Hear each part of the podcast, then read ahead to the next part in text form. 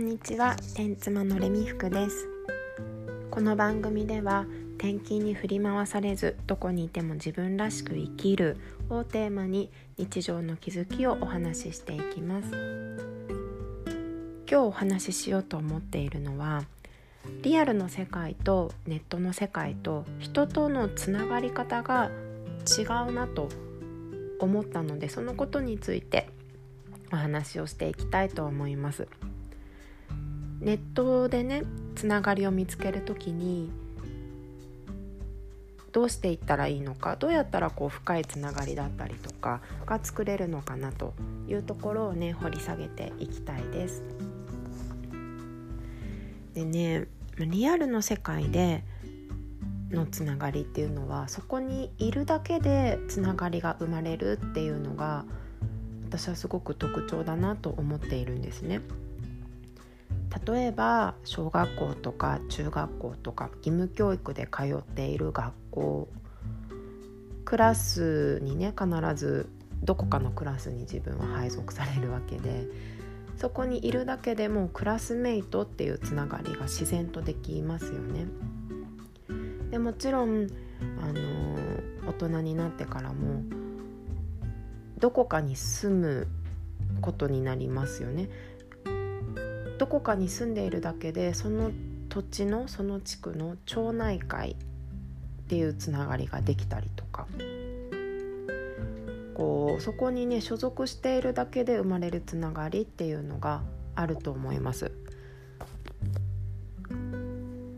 あとはそうだな子供ができてね子供が幼稚園に通うようになったら、まあ、そこの幼稚園に通わせてる児童の親っていうつながりができたりとか、うん、そういうようなことですね。でそれに対してインターネット上ネット上っていうのは所属してるだけで生まれるつながりっていうのは全全くなくって必ずね何か自分から発信をしないとつながりって生まれないんですよね。なんでかっていうとインターネット上では姿が見えないからそこにいるかどうかっていうのは発信をして声を発さないと声というかまあ文字とかね情報情報ではないか、まあ、インスタグラムだったら写真を載せたりとかツイッターだったらつぶやいたり音声だったら喋ったりこう自分から発信をしないと存在が分かんないんですよいるかどうか。だから所属しているだけそこにいるだけでできるつながりっていうのはネット上には全くないと言っていいと思います。リアルの世界でも自分がね発信をする発信というか自らこう趣味の集まりに出かけていくとかね興味を持ったところに出かけていって作るつながりもあるんだけどネットではそこそれだけがつながる一つの手段というような感じですね。だからインターネットっていうのはこう自分が何かを発してそれで姿がようやく見えるようになるわけなのでそこにこう反応してくれる人だったりとかできていくつながりっていうのはこう少なくとも自分のね何かを見てつながってくれる人たちなんですよね。だからより濃いというか自分の属性に合った趣味とかね興味とかそれから考えていることとかそういったものに合ったつながりっていうのは生まれやすくなります。ただ自分から何かを発さないと絶対にそのつながりは生まれない。で、まあ、お引越しとかしてね、今はこうネットが発達しているからネット上でねお友達作ったりとか情報を得たりとかみんないろいろ活用していると思うんだけどどうやってそうやってインターネット上で人とつながるのか？っていうところがね難しいなと感じている人もいると思うんですね。だからできることただ一つのできることは自分をもっと発信していきましょうということになります。自分のことを発信しているとねそれがお仕事につながることもあるんですよ。私は今半年間、うんとね、今住んでいる市がやっているプロモーション事業に参加していて住んでいるところのねこう観光地だったりとかお店だったりとかそういったところに実際に行ってそれを記事にするというライティングのお仕事っていうのをやっています。この仕事にたどり着けたのは私が発信をしていたからなんですね。うんとね、私はブログを書いていたりとかそれからインスタグラムで住んでいる場所のねこうお出かけ情報っていうのを発信しているんですね。でそれを見てくれてこう地元でこう住んでいる場所でやっぱり同じようにインターネット事業をやっている人だったりとかとつながりができていました。でねこの市がプロモーション事業をするためのこうライターさんだったりとかそれから SNS で発信してくれる人を募集しますってね出してたんだけど私は全然それを知らなくってでも私のこと私とこうそうやってつながってくれてる人から今こういうのをね市が募集しているからレミフクさんすごく合うと思うよって教えてくれて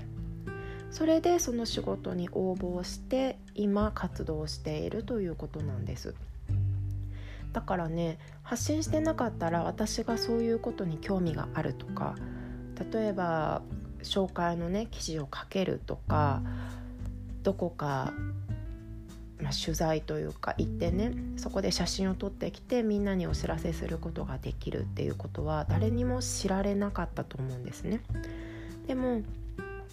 それをやっていたから私の活動私はこういうことができるんだっていうのをね知ってくれる人がいてそうやってお仕事を紹介してもらえたこれはね発信の力っていうのがすごく大きかった大きいと思いますインターネットで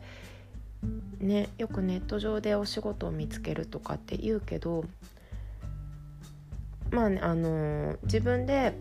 ネットでね情報を探して応募するっていうのが王道だとは思うけどこんな風に人とのつながりネット上で知り合った人からのつながりで入ってくるお仕事っていうのもあるよという事例ですね。あとはねあのー、この音声配信を通じて知り合ってコラボを一緒にねさせてもらうことができたりとか、まあ、そういったこう自分の考えていることと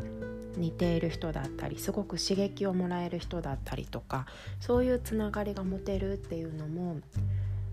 ネットで発信をするネットでつながっていくすごく醍醐味だなと思っています。まあねとはいえ発信っていう言葉自体はなんかすごくハードルが高いことのように思えるじゃないですか。でも例えば誰かの音声配信私のだったらすごく嬉しいんだけどにコメントをね送ってみるとかあとはうんツイッターとかだったら誰かが書いている記事の感想をねつぶやいてみるとかインスタグラムだったらただただ写真を上げてみるとかそういうことだけでもね発信になってると思うんですね。だってそれをそれさえ何て言うのかなそれをしなければ存在に気づいてもらえないわけなんだけどそういったこう本当にちょっとしたつぶやきとか写真とかコメントとかそれすら発信の一つになると思います。なのでこうネットを活用してねつながりを作っていきたいなと思った時にはまず自分が発信をしてみないと自分の存在がね誰にも知られないということを頭に置いてみるといいかなと思っています。このね音声やってみるっていうのもすごくねいいと思います。おすすめ。それでねちょっとここから告知になるんですけど毎週金曜日の10時半からスタンド FM にてえっとね音声の練習をしてみようと音声発信の練習をしてみようという場を設けています。本田宗風さんという私がね音声配信を知り合音声配信で知り合った方同じくスタンド FM で発信されているんですけどその方のチャンネル上でちょっとねライブを開いて私はそこにこうコラボという形で入っていってライブを1時間くらいねだいたい毎週やっています。そこではまあタイトルがね音声発信練習場なのでこう一人ではねなかなか始めるきっかけがないだったりとか何を喋っていいかわからないとかこう誰かと喋ってみる練習をしたいとかねそういったような方に集まっていただいてこう壇上に上がるというのかなスピーカーとなってもらってねちょっと軽くお話をしましょうというような場所になってます。もちろん聞いていただいてるだけでも大丈夫ですしライブなのでコメントでね参加してもらうっていうこともできます。うん。まあ、私と宗風さんそれからねなこさんという方これも音声でつながった3人、まあ、なこさんは私はもともとブログでつながったお友達なんですけど。という基本的には3人でまあ、音声のことについてゆるっと喋っている場所なのでもしよかったら遊びに来てください。ね、練習したいなという方お待ちしています。えーと、私のチャンネルで開くライブではなくって本田宗風さんという方のねチャンネルで開くライブになるので宗風さんのチャンネルをちょっと概要欄に貼っておきます。うん、金曜日今週は明日3月19日ですね。の10時半からライブを行います。もしよかったら聞きに来てください。では今日はここまで。今日も聞いていただいてありがとうございます。自分らしく今日も行きましょう。またね。